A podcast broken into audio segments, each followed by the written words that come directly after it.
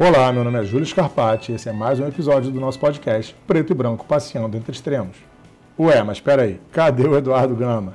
Essa pergunta também estou me fazendo, mas eu sei a resposta.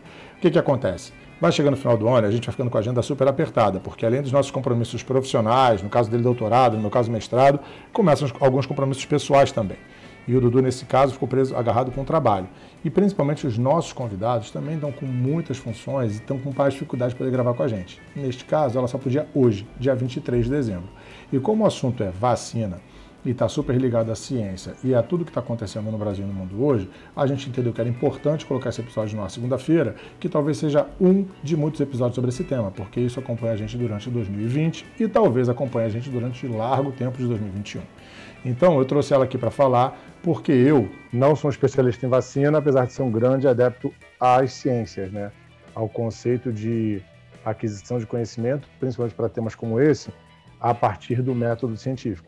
Então me chama muita atenção, me chama muita atenção que a gente está vivendo hoje, é, em função de que está sendo muito ignorado o método científico e muitas vezes ele é até maldito, né? Ele é, ele não é só ignorado como ele é, é negado. E é onde a gente, a gente parte dessa ideia de negacionismo da ciência, que olha para ela como se ela fosse uma malfeitora, né? Como se a ideia de uhum. ciência fosse um, um conceito malfeitor que mais nos atrapalha do que nos ajuda em muitos momentos, até dentro da minha área da psicologia, é, eu ouvi dizer, e ouço pessoas, inclusive do ambiente da ciência, dizendo que as ciências, sim, em muitos momentos é, cometeram erros grotescos ao longo da história. E o que eu costumo defender, né, defendendo a ciência, porque a ciência é uma ideia, né? a ciência não faz nada em si. Quem pode fazer algo bom ou ruim é um cientista, um mau cientista, no caso. Então, nos momentos em que a ciência é, tomou esse papel de ter feito algo muito ruim ao longo da história, que prejudicou, inclusive, é, questões sociais ou outras questões relativas, inclusive, à área da saúde ou a outras áreas do conhecimento, porque a ciência não está ligada à área da saúde, é um método que pode ser usado para qualquer outra coisa, né, para abstração de qualquer estrutura de conhecimento. É. Todas as vezes que isso aconteceu, a ciência levou a fama de ser algo ruim, quando na verdade quem tinha que levar uma fama ruim era aquele cientista que normalmente, quando fez isso, ele na verdade não usou, ele subverteu o método científico e talvez tenha usado um poder que ele tinha naquele momento, seja um poder de mídia, seja um poder é. político, seja um poder econômico, para, é, usando a chancela da ciência, mas não a ciência em si, é, uhum. verificar alguma coisa que ele estava querendo validar. Então, não era uma validação científica, era o nome da ciência sendo mal usado por alguém que talvez fosse cientista ou não, para validar algum interesse pessoal, comercial, institucional.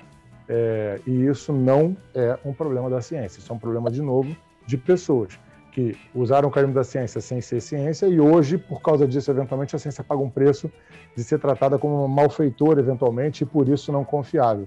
Então, uhum é, eu fazendo essa, esse pequeno briefingzinho aqui, que depois a gente com certeza vai usar na gravação, já te peço para você se apresentar para as pessoas que vão estar escutando a gente, é, para que elas entendam o motivo pelo qual a gente está conversando. A gente está num momento hoje onde a ciência precisa se apresentar mais do que nunca para trazer uma solução é, para o bem comum e eventualmente isso está sendo negado, ignorado e até é, maldito no, no, sentido de que as pessoas falam mal é, do conceito científico. Então, fala para o pessoal quem é a Tatiana e por que, que ela está aqui. Aí a gente começa a conversar, pode ser?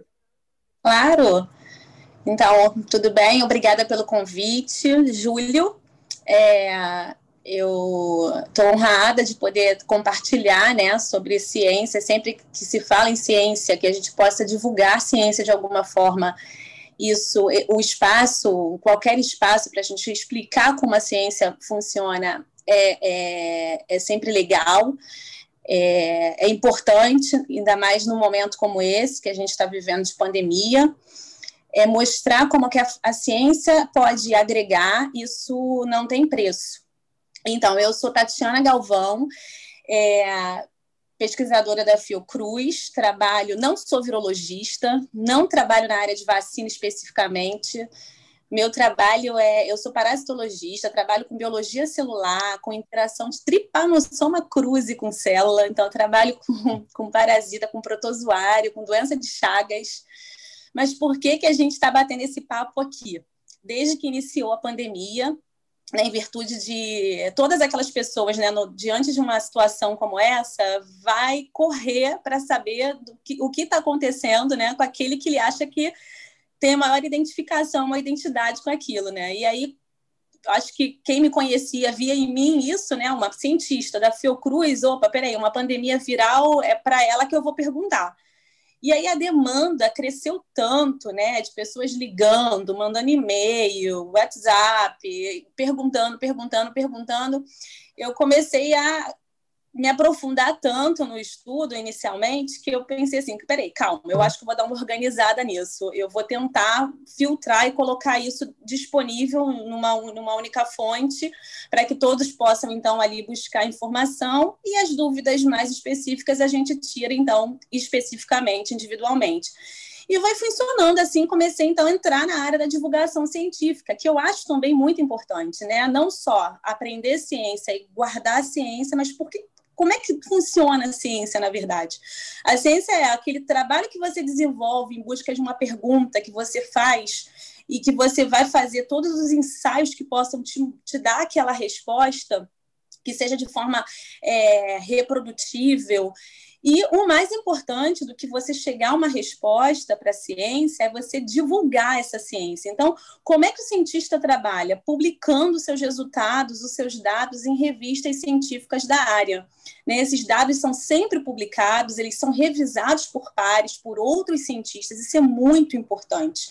Mas nem sempre aquilo que a ciência divulga chega até a população né, as pessoas da população em geral não necessariamente têm acesso a esses artigos científicos, essas publicações científicas. E aí, para mim, essa pandemia acendeu muito isso, mostrou muito isso. E aí, nós, divulgadores científicos, né, a divulgadora científica que apareceu aqui na pandemia, conseguir fazer um pouquinho dessa ponte, né, de o artigo, de ler o artigo, de ter acesso aos artigos, de ter acesso às informações, de poder interpretar essas informações e poder então trazer de forma mais fácil para o entendimento da população leiga, né? E estou vendo que com esses nove meses, dez meses de pandemia, é, a, a gente está, as pessoas realmente estão é, se importando em aprender ciência. É, pelo menos assim, é esses que estão no meu convívio, eu tenho visto né, essa fome, essa sede do aprendizado de ciência. Então, é um despertar para a ciência que a gente está vendo nesse momento de pandemia.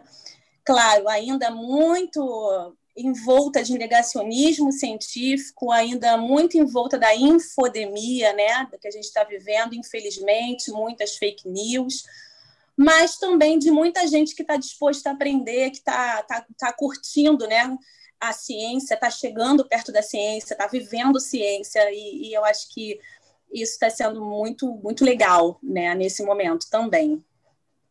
Muito, bom te ouvir falar é, com, esse, com esse otimismo a partir da tua própria experiência. Né? A gente hoje está dentro da. A gente está vivendo a era da informação. Eu acabei de assistir uma série que se chama é, Identidade Hackeada, que é uma série que fala sobre o mau uso dos dados que a Cambridge Analytics, Analytics fez, é, influenciando eleições aí ao, ao redor do mundo.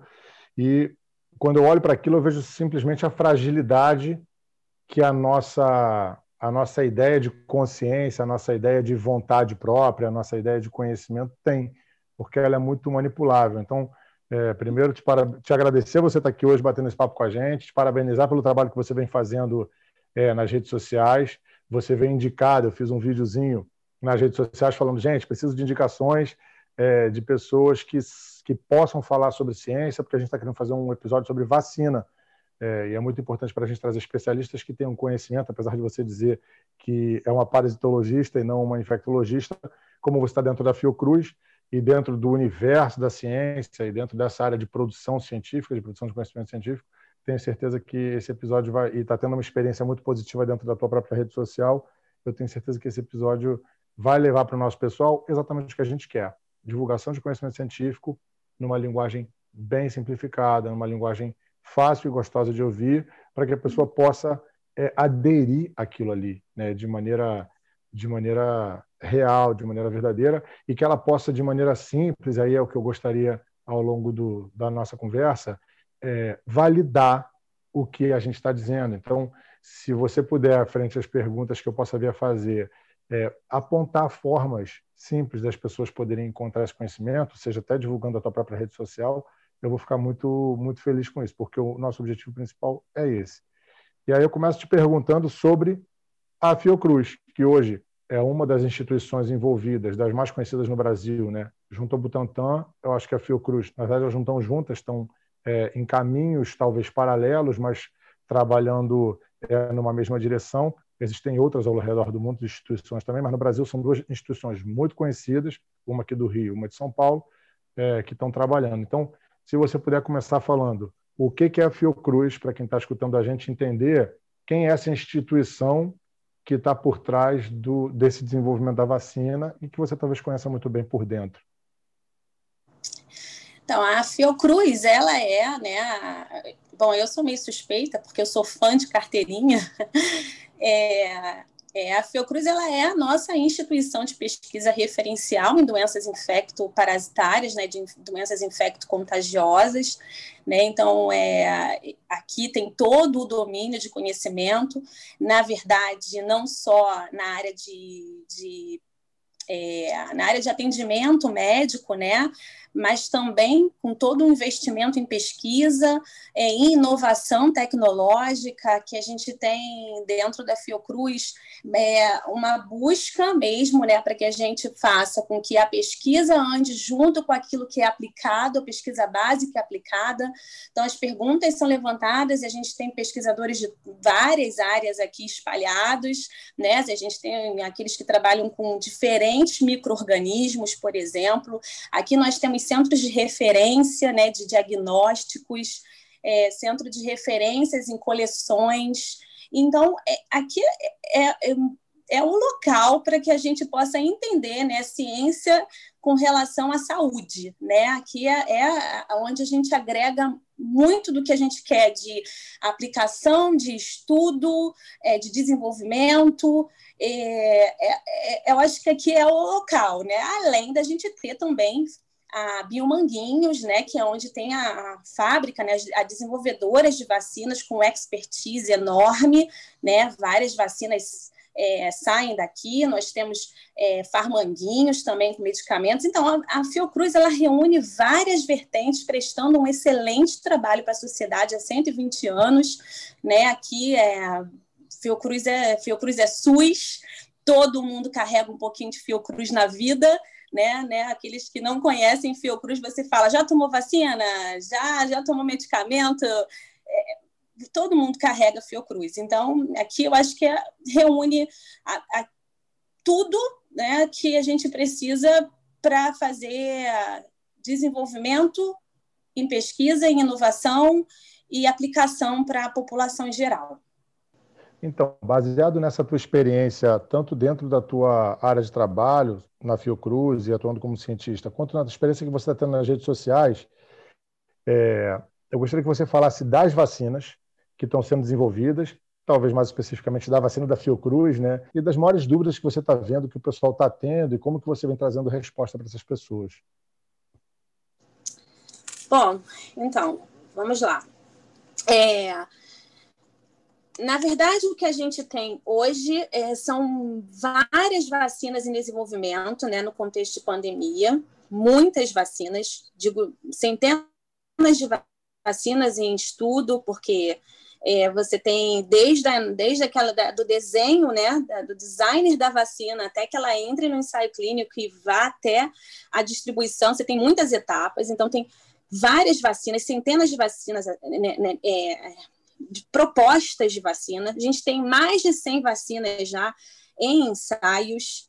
É, temos 18 vacinas já em fase 3, né? E o que a gente tem ouvido muito falar agora tem sido essas que a gente já está nessa fase 3, né? Que a gente também pode conversar um pouquinho quais são as fases de vacina, se achar interessante. Ah, eu acho, porque quando você fala fase 3, para um leigo como eu, inclusive, eu não sei se fase 3 é 3 de 20 ou se fase 3 é 3 de 3, por exemplo. O que, que seriam essas fases da vacina? Ah, então, é, a gente tem o seguinte, a gente tem basicamente três fases tá, de ensaios clínicos. As vacinas, elas Primeiro, ela passa por um ensaio que a gente chama de ensaio pré-clínico, né? Que são os ensaios ainda em animais, tá? Essa vacina só vai entrar em ensaio clínico, ela só vai poder alcançar uma pessoa se ela for ok de segurança ainda na fase pré-clínica. E é isso importante que as pessoas entendam, porque pensam que vacina é assim, as pessoas vão sendo testadas iguais cobaias, enfim, não é bem por aí, né? Que a gente ouve muito falar, eu não sou cobaia. Mas o que é o conceito de cobaia também, né? É, então, você tem uma fase pré-clínica, que são nos animais, e aí, se essa vacina se mostrou segura, se teve resposta imunológica, aí você pode avançar para uma fase clínica. Na fase clínica, o que nós temos são basicamente três fases, tá? Uma fase primária, que você recruta algumas pessoas, poucas pessoas, dezenas de pessoas, para você ver se aquela vacina realmente te dá segurança, não tem efeitos adversos graves, né? Ninguém morre. Enfim, geralmente são pessoas que são voluntárias, ninguém é obrigado a participar de ensaio clínico de vacina. A gente tem pessoas voluntárias para fazerem isso.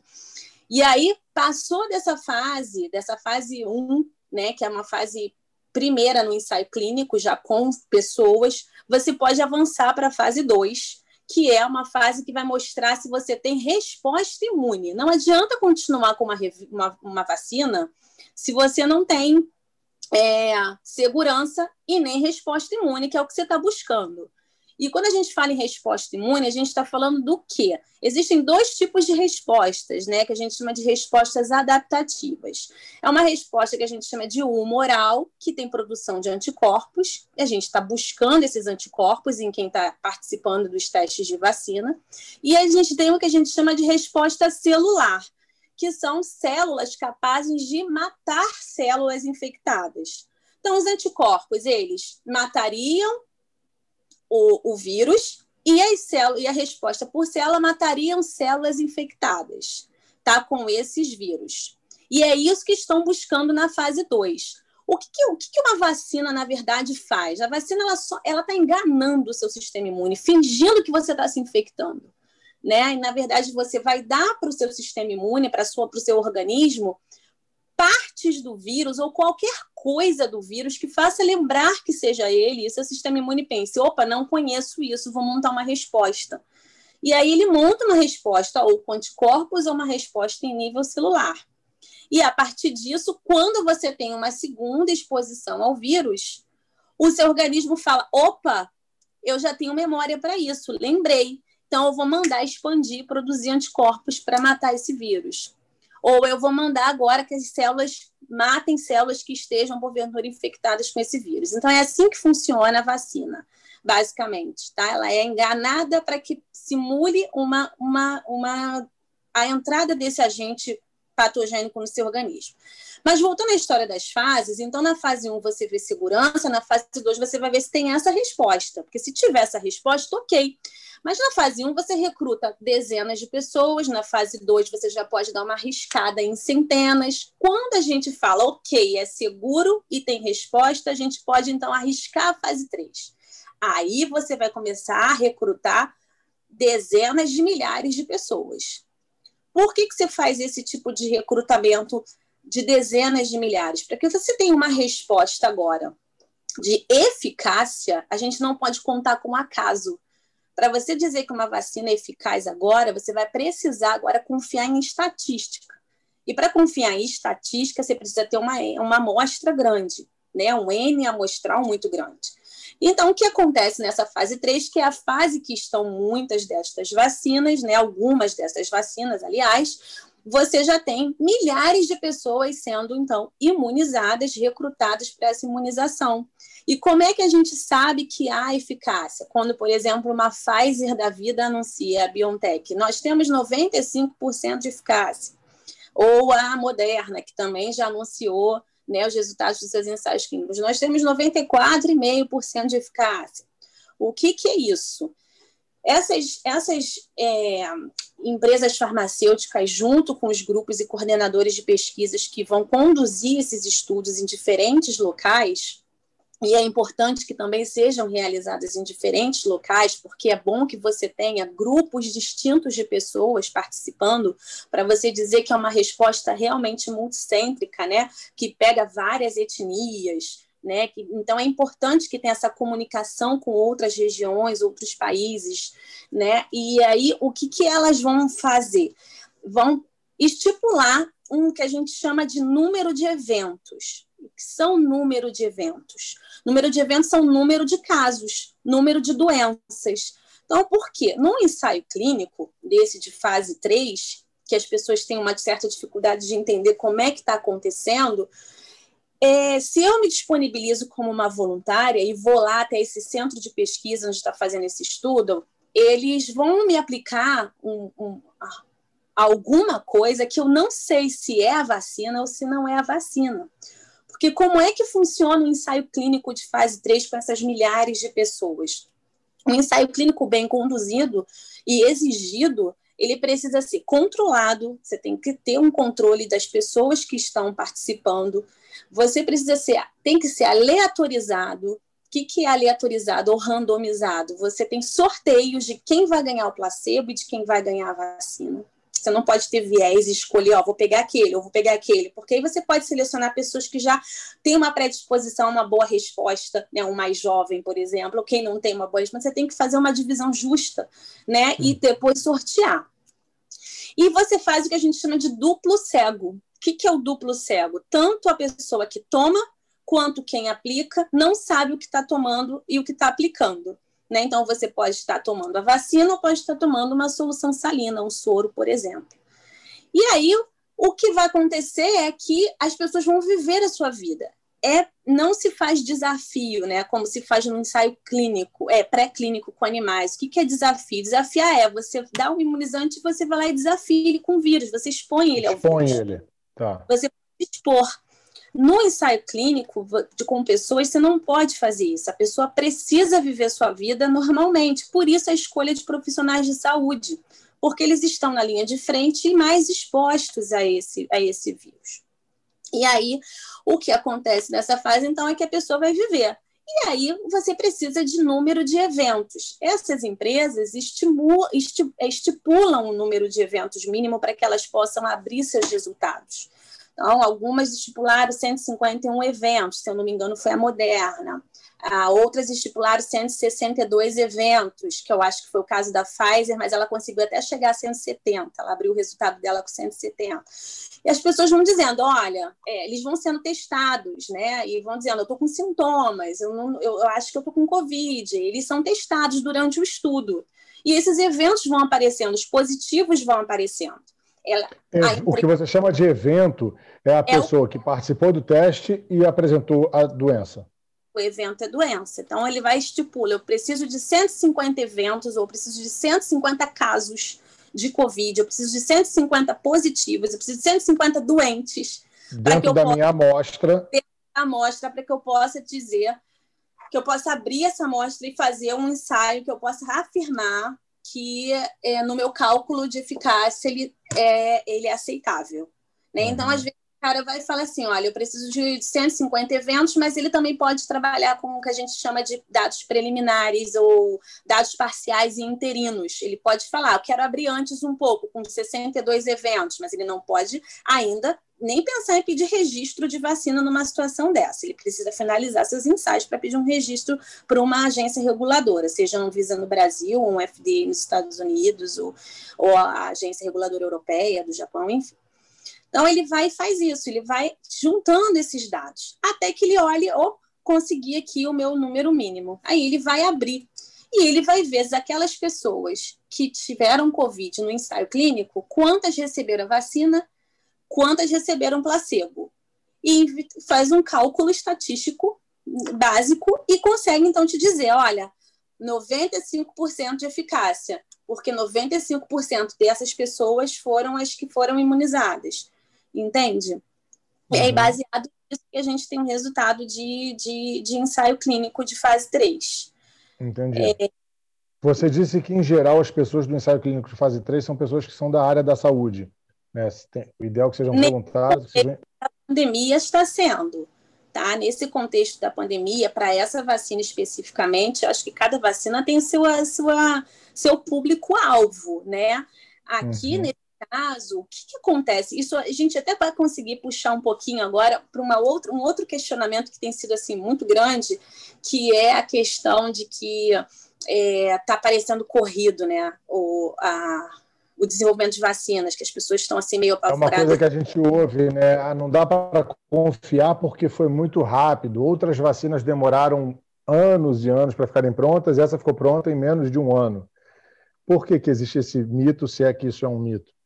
Então, isso aí já é outra coisa. A gente vai entrar agora, antes de entrar na, nas peculiaridades de cada vacina, né? É outra, é da, outro, da outra live isso, né? O que, que acontece, na verdade? algumas coisas são necessárias para que, se você, que você realize os ensaios clínicos, né? É, para que você desenvolva vacinas. É, a gente não está correndo quando a gente para para pensar que, primeiro, muitas das metodologias que estão sendo utilizadas para vacina hoje, elas já têm, já são, já foram, já foram aplicadas para vacinas anteriormente.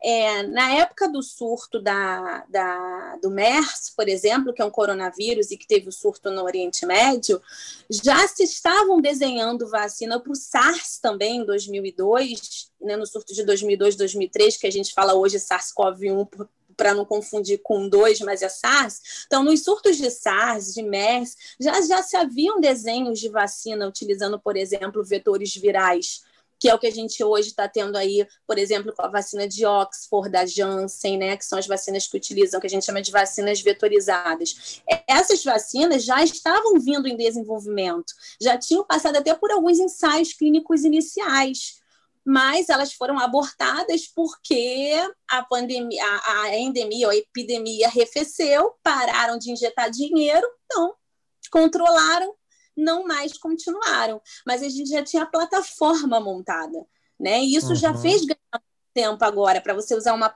uma plataforma que você já tenha montada de, de vacina, que agora você só mude a sequência do vírus, você só muda o vírus, sabe? Uhum. Então, isso contribuiu para que fosse parecesse ser mais acelerado, mas não é que foi corrido. Realmente a gente já tinha aí um ganho de expertise, de domínio de técnica. É, Além disso, é, a gente está falando de uma situação pandêmica, né? Onde todo mundo está olhando para o mesmo problema. Então, não é questão de ah, a gente não está tendo, a gente não está lidando com países negligenciando, né? A gente está com todo mundo não tratando uma doença como negligenciada, porque todos querem acabar com essa, com essa doença. Então, você está reunindo expertise de vários virologistas, de, de geneticistas, de biólogos moleculares, de engenheiros genéticos, enfim, todo mundo contribuindo, é uma contribuição, uma colaboração mundial. E para se trabalhar vacina, é importante que se tenha essas, esses conhecimentos também, né, de quem é esse vírus, qual é a sequência desse vírus, como é que ele funciona, como é que ele trabalha, como é que é uma resposta imune com relação a ele.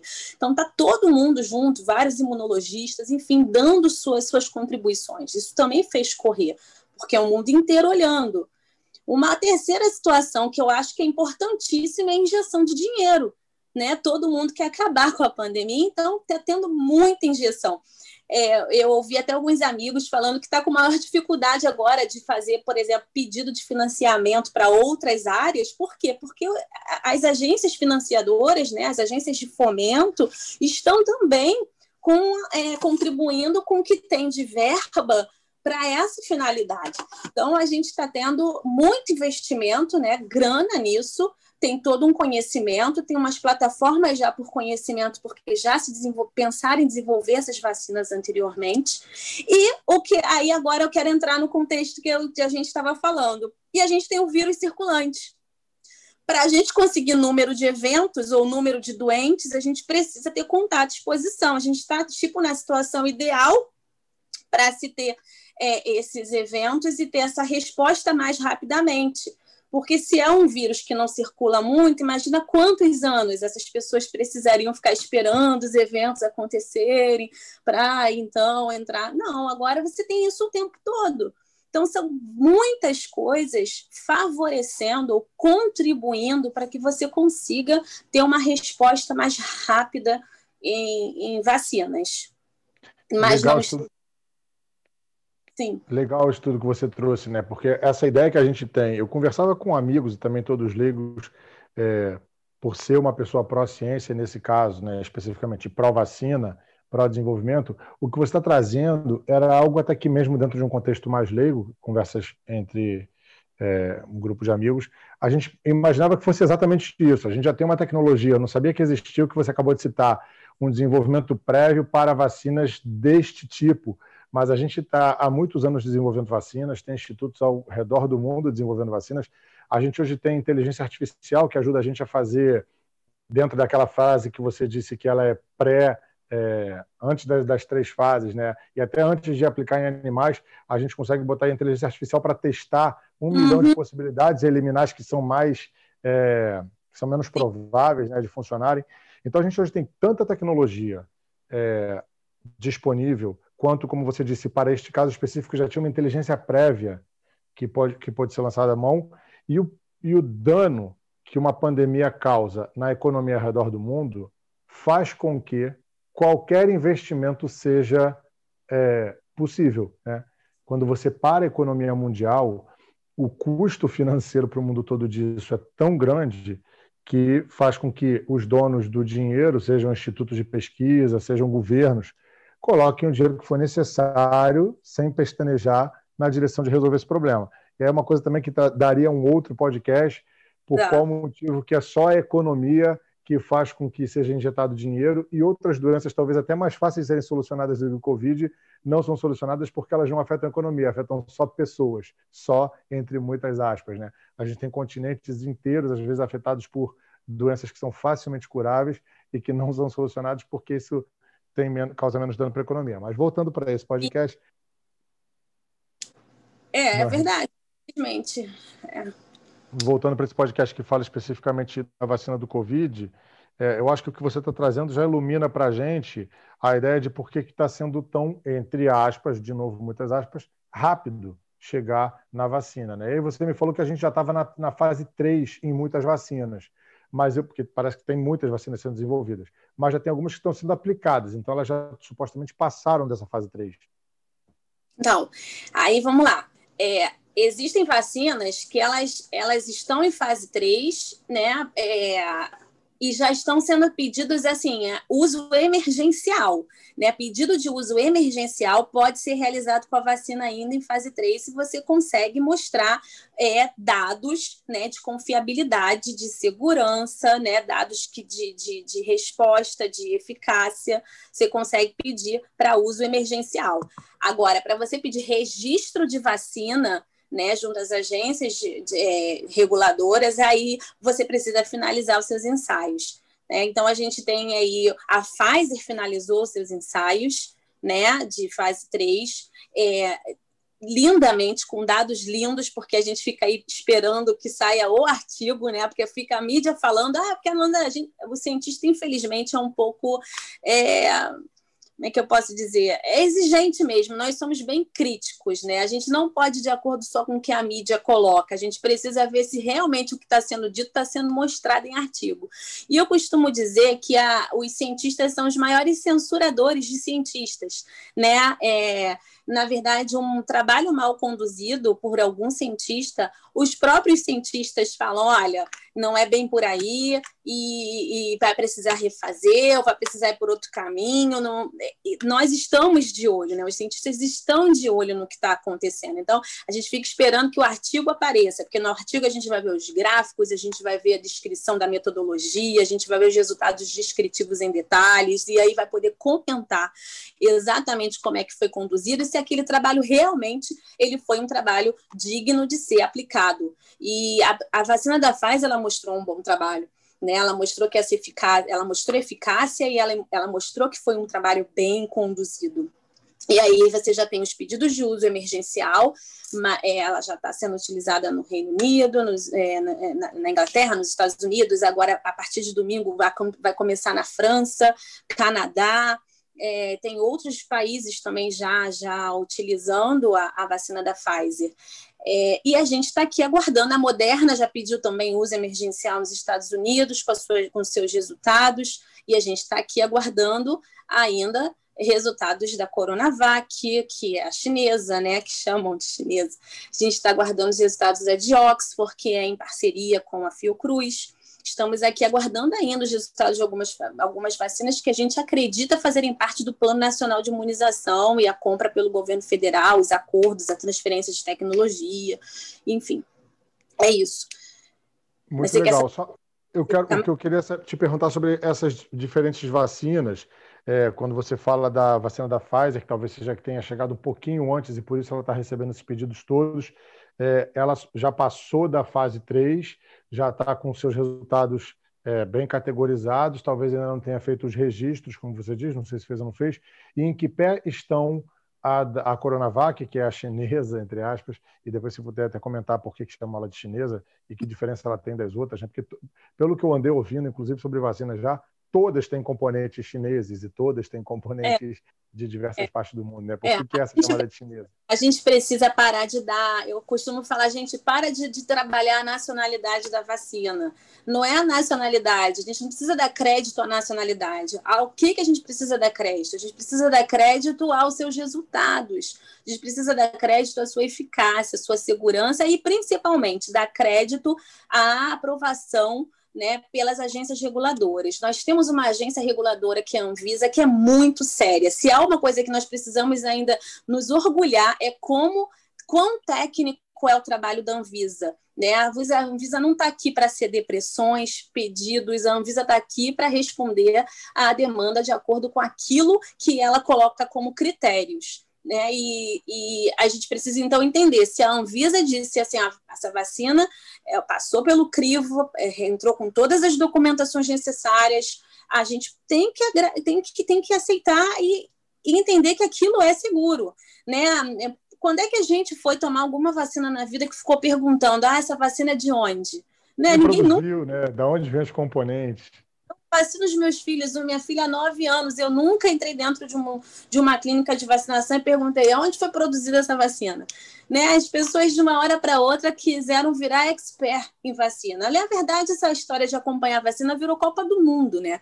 Tá todo mundo agora querendo saber todos os dias das novidades de vacina. Isso é legal, entender como funciona, como se produz, como se desenvolve, como se conduz o ensaio clínico, por que, que ela é aprovada, por que, que ela não. Isso é muito legal, isso é muito positivo. É. A gente precisa entender que às vezes a, o ouvido que a gente está dando aos negacionistas está falando mais, negacionista está falando mais alto do que aquilo que a gente de fato precisa entender que é o correto para se para se viver nesse momento porque vacina salva vidas, ponto. É isso que as pessoas precisam entender de cara. Então, não é para ter negacionismo com relação à vacina. E a gente está vivendo esse negacionismo com relação à vacina, independente da sua nacionalidade, né? Claro que piora um pouquinho quando as pessoas falam em China. Mas é, é, a gente tem que entender que vacina, além dela ser importante é, para salvar vidas, ela é importante que seja tomado uma decisão de responsabilidade social, de pacto social e coletivo. Quando eu aceito tomar uma vacina, eu não estou fazendo, não é, não é uma resposta individual, eu não posso pensar só em mim. Quando eu falo em tomar vacina, eu estou pensando em todo mundo que eu posso trabalhar como um bloqueio, quem eu estou bloqueando ao meu redor. Porque o que, que acontece? Tem muita gente que não pode mesmo tomar vacina. Seja uma pessoa que esteja passando por um tratamento é, imunossupressor, uma pessoa que né, tem câncer, faça um tratamento onde seu sistema imune já está imunossuprimido, é, em alguns casos crianças, e, é, em muitos casos crianças recém-nascidas, em alguns casos a gestante, a lactante, dependendo da vacina, do período em que se, está Aqueles que podem tomar são aqueles que vão proteger a si mesmo e proteger essas pessoas que não podem tomar. Né? Então, a vacina ela trabalha dessa forma, reduzindo a transmissão do vírus, fazendo um bloqueio, até que se atinja o que a gente chama de imunidade de rebanho, que foi um nome tão utilizado de forma errada durante essa pandemia. Não se fala em imunidade de rebanho com o vírus agindo de forma naturalmente. Imunidade de rebanho é um termo utilizado para forma controlada por vacina. A depender do R, o R a gente chama de taxa de contágio, né? A depender do R ou de quantas pessoas uma única pessoa pode infectar, a depender desse R, a gente consegue fazer um cálculo e entender quantos por cento é, da população precisa estar imunizado para fazer esse bloqueio.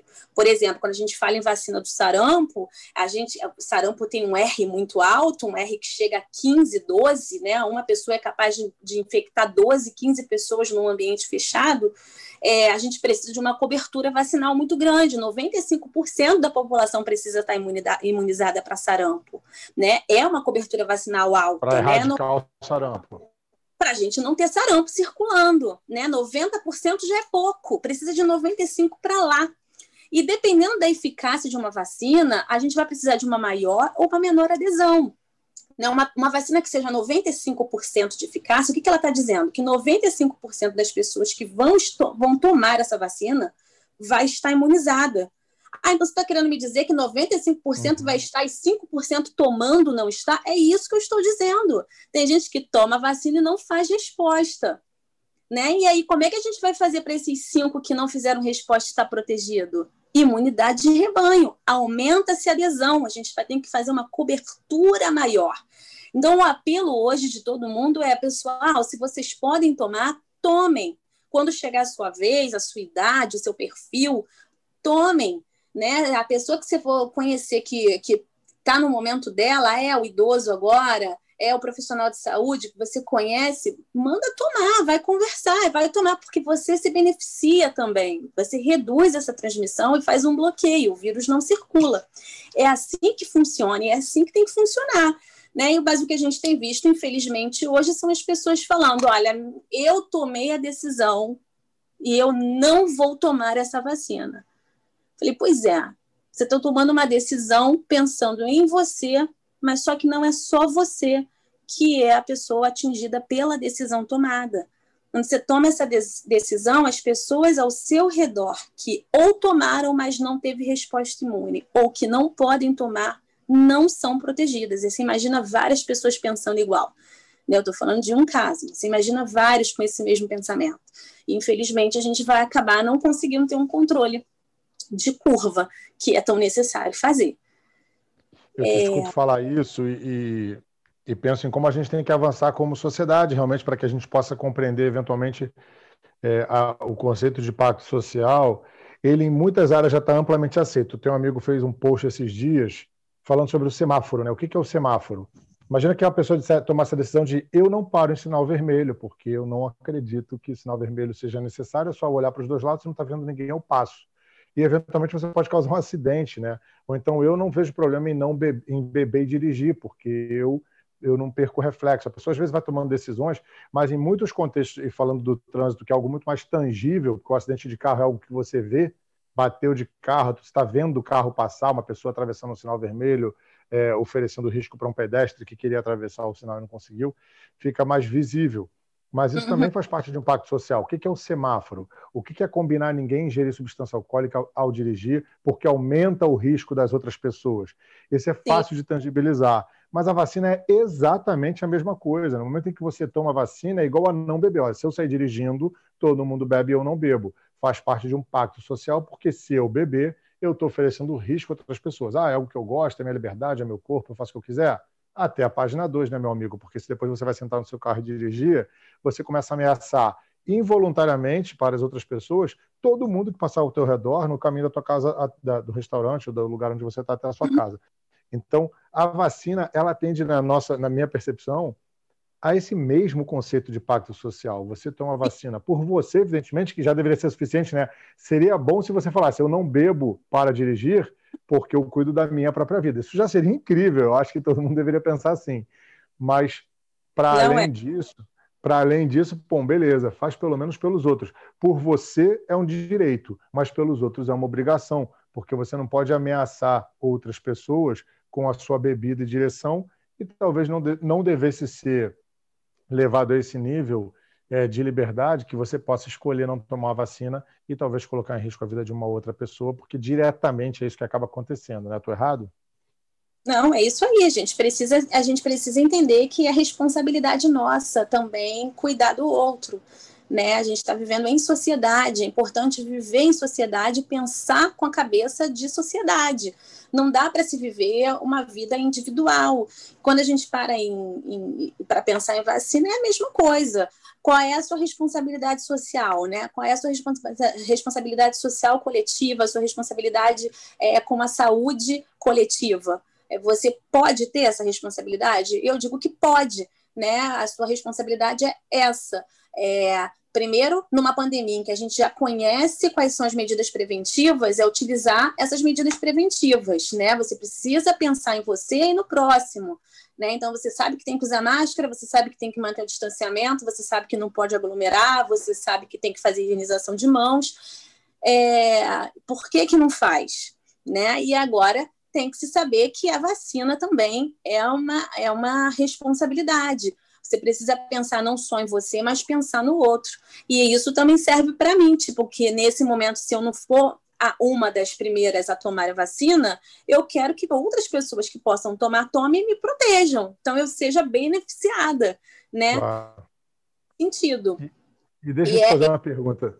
Eu tô, desculpa, te cortei, pode continuar. Claro, claro. Imagina. Não, eu estou preocupado com o teu horário, porque você falou que tinha um horário que era até 5 horas da tarde, e esse papo aqui, se a gente continuar, ele vai até as 6 horas da tarde e não acaba mais, porque uma coisa vai emendando em outra, né? A gente está querendo falar de vacina, poderia falar de vacina baseada em RNA, vacina baseada em vírus. A gente nem chegou a tocar nesse tema e já, são, já estamos quase em cima do horário de você. Ah, você pode perguntar, então, sobre. Você quer saber o tipo de vacina, é isso? É, se você puder dar sim, passar um briefingzinho, dar uma luzinha para a gente dos tipos de vacina, falar em que pé que estão as outras vacinas, por exemplo, a da Fiocruz, que é uma na qual você está mais envolvida. E aí, a, a, última pergunta que eu vou te fazer, né? Te deixar falar sobre isso, e no final é uma pergunta provocativa. Se a vacina da China, nesse momento, fosse a única vacina disponível, é, você que está dentro do desenvolvimento da vacina da Fiocruz e que conhece a da Pfizer e que conhece a da Moderna, você tomaria a tal vacina da China? Isso ele responde no final. Fala um pouquinho aí das da diferenças de vacina, tá. que está da Fiocruz, depois me responde eu... essa pergunta aí estou envolvida com o desenvolvimento da vacina, tá? Eu estou estudando vacina. E ah, tá, desculpa. Ação científica nisso. Vamos lá. É, a gente tem basicamente hoje, né, três, três metodologias ou três ferramentas distintas para desenvolvimento de vacina em Covid, né? A gente tem a questão da vacina Coronavac, que é da empresa farmacêutica Sinovac lá na China, que está em parceria com o Butantan aqui no Brasil, que trabalha com vírus inativados, e isso é uma metodologia muito dominada, uma, muito conhecida, né? Porque é, é, é, a mais antiga, na verdade, que a gente tem. Nessa, nesse contexto, o que, que a gente, o que, que eles fazem? Eles cultivam muitos vírus. Né, tem todo um, um, um laboratório específico para cultivo de vírus. Eles cultivam vírus e eles vão lá e submetem esses vírus a alguns tratamentos químicos ou ao calor e torna esses vírus vírus inativos, vírus mortos, eles são incapazes de replicar e causar doença. É, mas é muito conhecida e a gente sabe que faz uma boa resposta imune. E aí, essa, essa é, uma, é uma metodologia, tá? A gente chama isso até de vacinas de geração 1, porque é uma vacina que a gente chama de vírus inteiros ou de microorganismo inteiro, não são fragmentos ou partes dele, tá? Então você tem os atenuados, aqueles que são que a gente chama de enfraquecidos, né? E tem os inativados, que é o caso desse da Coronavac e da Sinovac. Existem os vírus, é, existem as vacinas, desculpa, que são as vacinas que a gente está vendo aí da Pfizer e da Moderna, que a gente não dá, a gente não dá o vírus, né? É, o que são o que é o que é apresentado para o sistema imune, o que é dado para o organismo, na verdade. É, o RNA mensageiro é uma informação dele. Esse RNA ele é construído em laboratório também, ele nem é tirado do vírus especificamente. Você já sabe a sequência do vírus, porque a gente já viu que os, os especialistas em sequenciar o vírus já sequenciaram o vírus, então você pega ali a sequência é, específica né, o, do, do, do, RNA do vírus, né, que a gente fala que são letrinhas, né, uhum. é, que é responsável pela, pela produção da proteína spike. O que, que é proteína spike ou proteína S? É essa proteína que está como se fosse umas coroazinhas em volta dele, que reconhece a sua célula para invadir, e já se sabe que é, são essas as proteínas que, que fazem a maior é, a maior resposta por anticorpos neutralizantes, capaz de se ligar a ele e, matar, impedir o vírus de entrar na célula.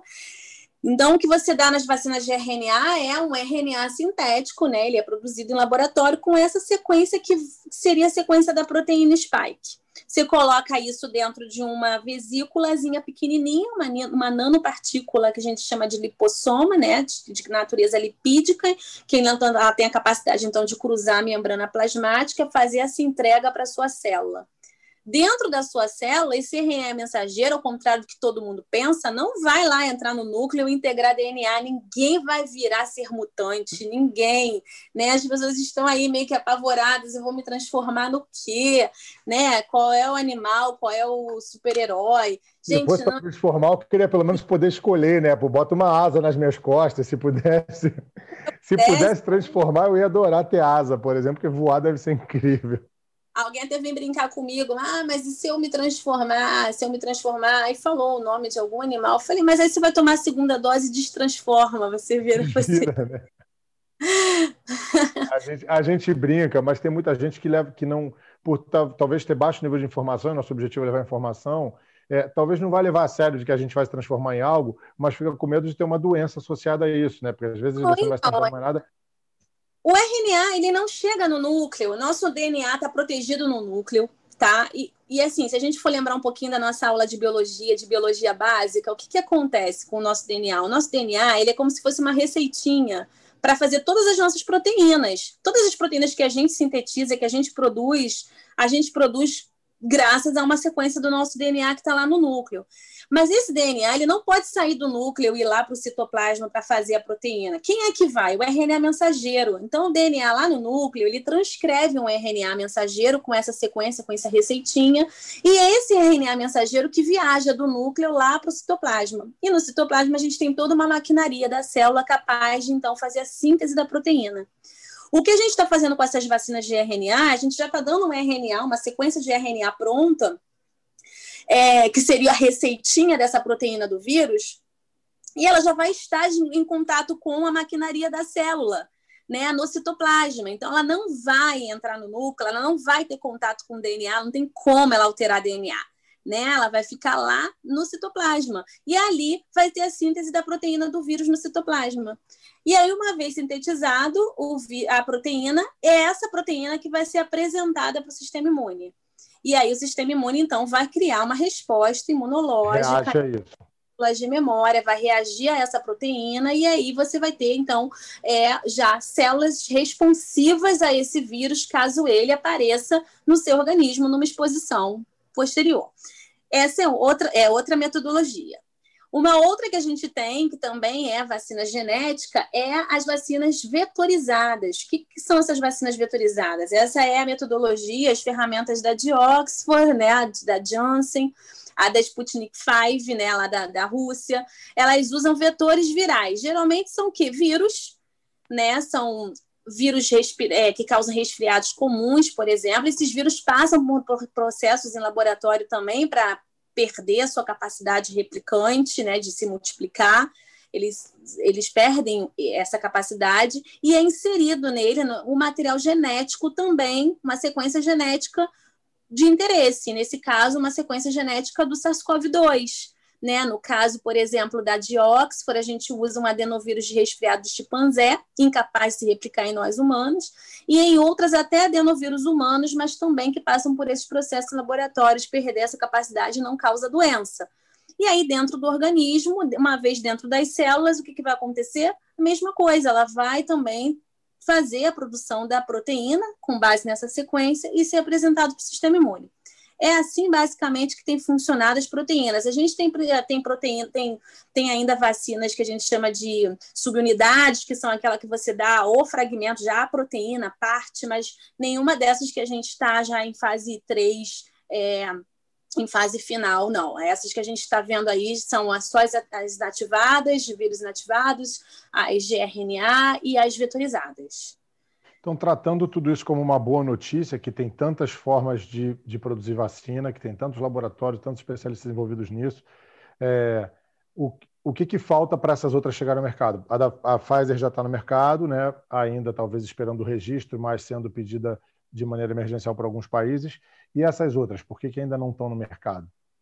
E não, essas vacinas elas estão lá dando sequência às suas, aos seus ensaios de forma regular. Isso que está sendo legal. Nenhuma vacina está pulando etapa, né? Todas as vacinas estão seguindo todas as, as etapas necessárias, né? Algumas iniciaram anteriormente, outras iniciaram mais tardiamente, né? Algumas estão com resultados com maior, é, tem maior, foram recrutados maior número de, de indivíduos, então tem vacinas que tiveram 40, 50 mil, outras com 13 mil, né? 20 mil. Mas, então, tudo está dependendo de como está sendo trabalhado cada, cada ensaio clínico, como está sendo conduzido cada ensaio clínico. É, por exemplo, a vacina de Oxford. A vacina de Oxford está em fase 3, ela até já divulgou é, uma parte dos seus resultados, né? Ela, a vacina de Oxford, ela, na verdade, deu, deu aí um, uma, uma, um problema na, na, na na, na leitura dos seus dados, porque ela acabou fazendo com que tivesse é, ela, ela divulgou 62% de eficácia e 92% de eficácia com dois regimes distintos. Né? Ela falava que você podia tomar uma meia dose com uma dose inteira 30 dias depois e te dava uma resposta de 90%, uma eficácia de 90%. E a comunidade científica, nossa, mas quando se tomava duas doses inteiras, uma dose, 30 dias depois uma outra dose inteira, 62% de eficácia. É, é, 62% de eficácia. Aí ficaram naquela, ué, o que, que explicaria uma eficácia tão elevada com uma meia dose inicialmente? E isso foi questionado pela comunidade científica e aí foi... Que bom, né, que foi questionado. É, pois é, isso que eu falo. Tá todo mundo de olho, nada passa, né? E aí foram ver que realmente tratava-se de, é, de que um grupo especificamente que tomou a meia dose era um grupo pequeno, uma amostra pequena, então ele não podia ser computado junto às, às outras amostras. Viram que esses que tomaram a meia dose, por exemplo, eram sempre pessoas com menos de 55 anos, e uma pessoa mais nova pode responder melhor, o seu sistema imune pode ter uma resposta melhor. Então, essa, a, a, a, os condutores desse ensaio clínico querem continuar continuar os ensaios clínicos agora nesse regime de meia dose. E e a gente não está desfavorecendo ainda essa questão da dose inteira, porque 62% é uma boa eficácia. O FDA uhum. e a Anvisa, no início da pandemia, falaram que iam aprovar vacinas com 50%, por exemplo. O que, que acontece quando a gente aprova uma vacina com uma eficácia menor que a da Pfizer, que tem 95%, por exemplo, a da Moderna com 94%? É da, da Sputnik também com mais de 90%, né? O que, que, que, acontece? Você só vai precisar aumentar a cobertura vacinal, precisa ter um, um N maior, maior de pessoas participando desse, desse, uh, dessa campanha de vacinação. Mas 62% é uma boa, é uma boa eficácia. Então, a, a Dioxi for, vai continuar ainda os ensaios clínicos, mas me parece que já agora em janeiro vai ser enviado aqui para a Fiocruz, o IFA, né, que é um ingrediente farmacêutico ativo, é, e em fevereiro já serão distribuídas as primeiras doses dessa vacina, que é de, da Universidade de Oxford, desenvolvida na Universidade de Oxford, em colaboração com a empresa farmacêutica AstraZeneca, em parceria com a Fiocruz, que o mais legal é que a Fiocruz vai receber a transferência de tecnologia e a gente vai poder produzir essas vacinas aqui no Brasil. Me parece que é algo que vai ser gerado em torno de 700 mil doses dia a partir do final de fevereiro, mas recebendo já umas 100 mil doses, se eu não me engano, no início de fevereiro para distribuição de alguns grupos específicos.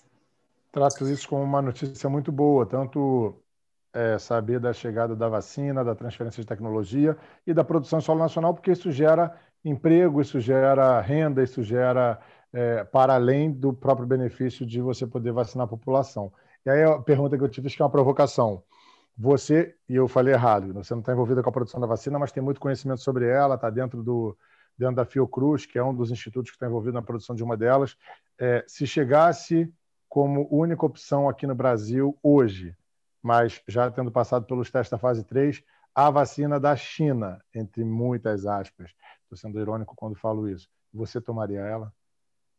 Então, eu costumo dizer o seguinte, gente, eu tomaria e daria para minha família qualquer vacina que passasse por todos os ensaios clínicos com resultados de eficácia e segurança e com aprovação pela Anvisa. Se a Anvisa me disser a Coronavac é eficaz, a Coronavac é segura, eu e minha família estamos na fila para tomar Certamente. Eu só não tomaria uma vacina que não tivesse passado pelo crivo da nossa agência reguladora.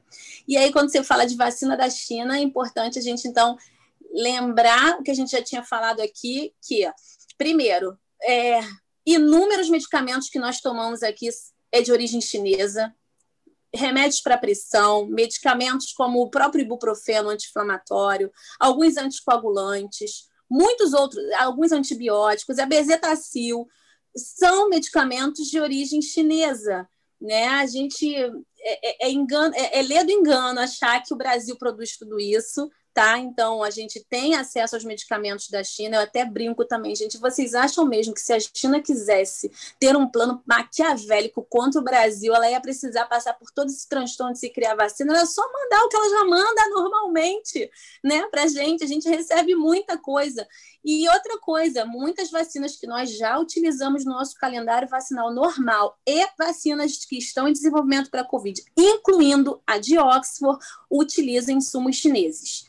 Então, a gente tem aí a China como realmente uma grande potência em fornecimento desses insumos, inclusive de seringas, de agulhas, enfim. A gente não pode dar crédito à nacionalidade. Né, como eu disse, mas também é, essa, essa, essa, essa vacina que a gente chama de chinesa, né, que é a Coronavac, que é a vacina da, da empresa farmacêutica Sinovac, ela também é uma vacina que vai estar sendo desenvolvida em parceria com o Butantan, que é o outro instituto também aqui muito confiável, com uma expertise enorme né, em, em, desenvolvimento de vacinas e que também estará participando da produção dessas vacinas aqui no Brasil. Então, a gente vai ter, na verdade, vacinas produzidas aqui. Né? A gente não vai estar só encomendando vacinas, comprando vacinas, a gente vai estar produzindo vacinas aqui no Brasil. Agora, é claro que o Brasil precisa é, ter um plano né, de nacional de, de, imunização que englobe diferentes vacinas, porque num primeiro momento não tem como dar conta de fazer uma boa cobertura com as com poucas empresas farmacêuticas, né? Porque é, não é assim tão rápido produzir e é como eu digo sempre é um, uma, um problema mundial, pandêmico. Todo mundo está querendo e todo mundo está precisando. Então, é, a, a, a, é confiável, né? A gente só precisa agora é, esperar a nossa agência reguladora dar o ok. Ela já foi, inclusive, a Anvisa já mandou um corpo técnico para fazer a análise na, na, na, fábrica deles lá e já mandou um certificado de que é ok. Então, a gente já tem aí meio caminho andado. A gente só está aqui aguardando, ansioso, que seria hoje, às 16 horas, a coletiva de imprensa para divulgar os dados da Coronavac, mas foi cancelado. E eu estou aqui doida para ler o que aconteceu, por que cancelaram. É, e eu soube um pouquinho antes da gente entrar que foi que foi cancelada e a gente agora quero saber foi adiado na verdade eu quero saber por que adiou e para quando adiou a gente está aqui aguardando ansioso pelos dados da Coronavac e eu sim tomaria Coronavac basta que a Anvisa diga é o que eficaz e segura vamos lá provo eu estou na fila hum, Tatiana eu só tenho a te agradecer. Quero agradecer a Natália também, a Nath, que foi ela que me indicou você. Várias pessoas me indicaram várias pessoas. Você foi talvez a que respondeu mais prontamente. Eu não ia ficar investindo em um monte de gente, já que eu já tinha conseguido falar contigo. Agradeço a todo mundo que indicou pessoas que eu, com quem eu poderia conversar sobre vacina. Estou muito feliz com a indicação da Nath e muito feliz de estar conversando com você, por causa da tua clareza ao se posicionar, a amplitude do teu conhecimento, né? Tanto dentro da, do espectro da ciência, quanto essa extrapolação para a vacina em si, que é uma coisa que é, é tão importante para todo mundo nesse momento, é ganhar conhecimento, é, e eu acho que falar com, com uma pessoa que está envolvida diretamente é, na, na, construção, talvez não da vacina, mas na construção de metodologia científica, na produção científica dentro da Fiocruz, e, e que pode falar disso com muito conhecimento de causa, é muito bom. É, você acabou de citar essa, essa, coletiva de imprensa que ia, dar, ia ser dada sobre a Coronavac hoje, né? E hoje a gente está falando do dia 23 de dezembro, que é quando a gente está gravando. O programa vai ao ar na segunda-feira que vem. Então, o que eu vou te pedir é para você deixar a tua rede social, porque quem ouvir a gente pode ir lá te acompanhar depois na rede social para saber mais sobre o que a gente está falando aqui. Você uhum. certamente já vai ter feito algum post sobre o resultado do por qual motivo essa coletiva de imprensa não foi para o ar hoje, às quatro da tarde, dia 23 de dezembro. Então, quem quiser te, quem quiser é, te acompanhar, das pessoas que ouvem a gente, para saber mais informações sobre você, sobre vacina e sobre outros temas que você está trazendo, é, divulga aqui o teu, o teu, eu... a tua rede social, onde é que eles te encontram. Bom, pessoal, eu é que agradeço, agradeço muito a indicação. É, foi uma indicação com muitos elogios, né? A pessoa que vem me pedir elogiou muito o trabalho, fiquei muito feliz. É, não está sendo fácil, né? A gente está, na verdade, tentando acalmar a população numa situação de caos. É, muitas vezes eu me pego também muito preocupada, mas eu respiro fundo e falo: peraí, a gente precisa analisar isso com cautela, né? Por exemplo, quando aparece variante de vírus as pessoas vêm, e agora? Agora ferrou, a vacina não vai mais funcionar. Falei: não, gente, calma, não é bem por aí. Então é um trabalho de eu gravo vídeos quase que diariamente, eu mando eu mando mensagens, eu eu posto nos meus stories diariamente atualizações, sempre baseadas em artigos científicos ou de fontes confiáveis, né? As pessoas às vezes vêm com links para mim, eu calma, eu não vou, não vou comentar nada baseado nesse link de, da mídia em geral. Primeiro, vamos ver da onde vem isso, qual é a fonte, se isso procede ou não procede. Claro, eu sou humana e pode ser que eu erre, mas eu estou tentando caminhar de forma a dar as minhas informações da forma mais verdadeira possível, é, baseado sempre naquilo que é a fonte real daquela informação. Porque o meu trabalho mesmo está sendo combater fake news, está bem pesado e a gente precisa trabalhar contra fake news, contra, o, contra as mensagens de WhatsApp do tio, da tia, do, do, do avô, da avó, né, que está sempre aí disseminando as informações sem conhecimento, às vezes não é por mal, né, mas a gente está aqui é, querendo fazer com que então o sobrinho ou o neto ou quem esteja acompanhando vá lá e tenha, olha, eu li né, com alguém que, que é baseado em ciência, eu ouvi que não é bem por aí. E aí tentar explicar isso para os seus, seus familiares e para os seus amigos que têm uma maior dificuldade. Bom, gente, então vocês podem me seguir no Instagram, Tatiana GMO, né? Lá eu coloco informações diariamente, mas também fico à disposição para tirar dúvidas, né? No, no direct, pode perguntar sem nenhum problema. E, e, é isso, vamos junto continuar caminhando e torcendo para que essa vacina chegue logo no Brasil, para que a gente se livre logo dessa pandemia. Não vamos voltar à vida normal imediatamente após a vacina, é outra dúvida, é outra dúvida que as pessoas costumam ter. A gente ainda vai passar um bom tempo usando a nossa máscara e fazendo distanciamento social, isso é importante. E, aliás, fica aqui o meu apelo por favor, gente, está chegando Natal, Ano Novo, vamos assim fazer as coisas de forma a gente ter muitos outros natais, muitos outros anos para estar comemorando em família e com os amigos. Então depende de nós hoje tomar a decisão que a gente falou de responsabilidade social. Bom, é isso. Obrigada, pessoal. Tatiana, eu te agradeço muito.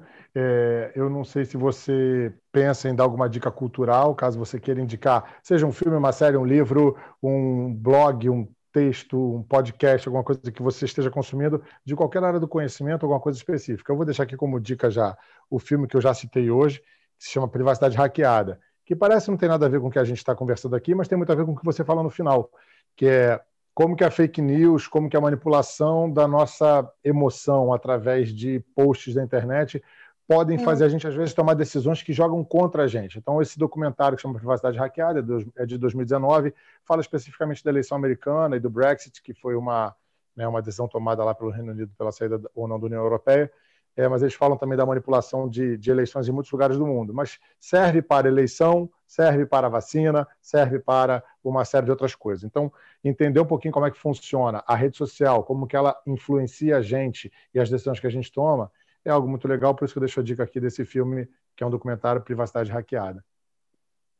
É, então, eu poderia deixar aqui alguns livros, mas eu vou, eu vou dar, na verdade, duas dicas. Uma é de um livro fresquinho que você tem acesso disponível online, né, acesso aberto, que é o da Rede Brasil Saúde Amanhã, que é da Fiocruz, e o título dele é Vacinas e Vacinação no Brasil, Horizontes para os próximos 20 anos. Aí a gente vai conhecer um pouquinho sobre as inovações, os desafios da vacina, como funciona uma cobertura vacinal. Na verdade, foi um livro que começou a ser redigido há 10 anos atrás, pensando em 2030, mas agora com atualizações em Covid. Então, eu acho que vale a pena a gente entender um pouquinho o contexto de vacina lendo esse livro, e você consegue, é, no próprio Google, colocando o nome dele e, e baixar.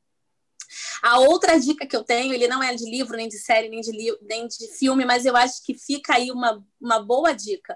Estamos vivendo a era de, de consumo nas redes sociais, né? Tem sido o nosso maior foco né, de, de, de atenção. Então, é, não tem como falar, não vá buscar as coisas na rede social, não tem como, as pessoas vão buscar as informações ali sim. Então, o meu apelo é que você busque sempre informações nas fontes realmente seguras, né? Se for falar, se for falar de saúde, vá na Organização Mundial de Saúde, na, na Fiocruz, no Instituto Butantan, é, é, procura estar seguindo pessoas que realmente é, siga, seguem a ciência, né? porque é importante que a gente seja amigo da ciência, pró-ciência, pregue ciência, que vocês possam realmente aprender que ciência é vida, ciência é, é o melhor que a gente tem para a gente seguir, não tem como ficar no, no obscurantismo, entendeu? Negacionismo científico, ó, queda, não dá certo. Então fica Muito aí minha vai procurar pessoas que, que estão divulgando ciência de verdade e fica aí o meu apelo para que vocês possam realmente se desapegar de vez da questão desse negacionismo à ciência, porque não está dando muito certo, não. Tatiana, mais uma vez, muito obrigado pelas tuas dicas, obrigado pela tua participação, pelo teu tempo, que eu sei que está super corrido, finalzinho de ano, consegui te grampear aqui no dia 23 de dezembro para bater esse papo com a gente. É, a gente vai estar tá colocando episódio no ar na segunda-feira de manhã, eu te mando aí dados. Tá opa, bom? opa, pessoal, pera aí um pouquinho, desliga ainda não. Parece que o nosso amigo Júlio ficou tão entusiasmado e ao mesmo tempo preocupado em fazer um bom episódio que acabou esquecendo de agradecer a vocês pela presença até aqui. Eu também quero aproveitar esse finalzinho, né, que eu só estou passando aqui no final, para agradecer a vocês pela presença em 2020, pela força que vocês deram para o nosso podcast funcionar, para ele acontecer e pela companhia de vocês que é sempre ininterrupta e muito importante para nós, tá? Que a gente possa continuar contando com vocês em 2021, que está logo ali à porta e que seja um ano de mais alegrias para a gente em todos os sentidos. Para nós eu tenho certeza que vai ser, eu estou torcendo para vocês também, tá bom? Um beijão para todo mundo e até 2021. Tchau, tchau.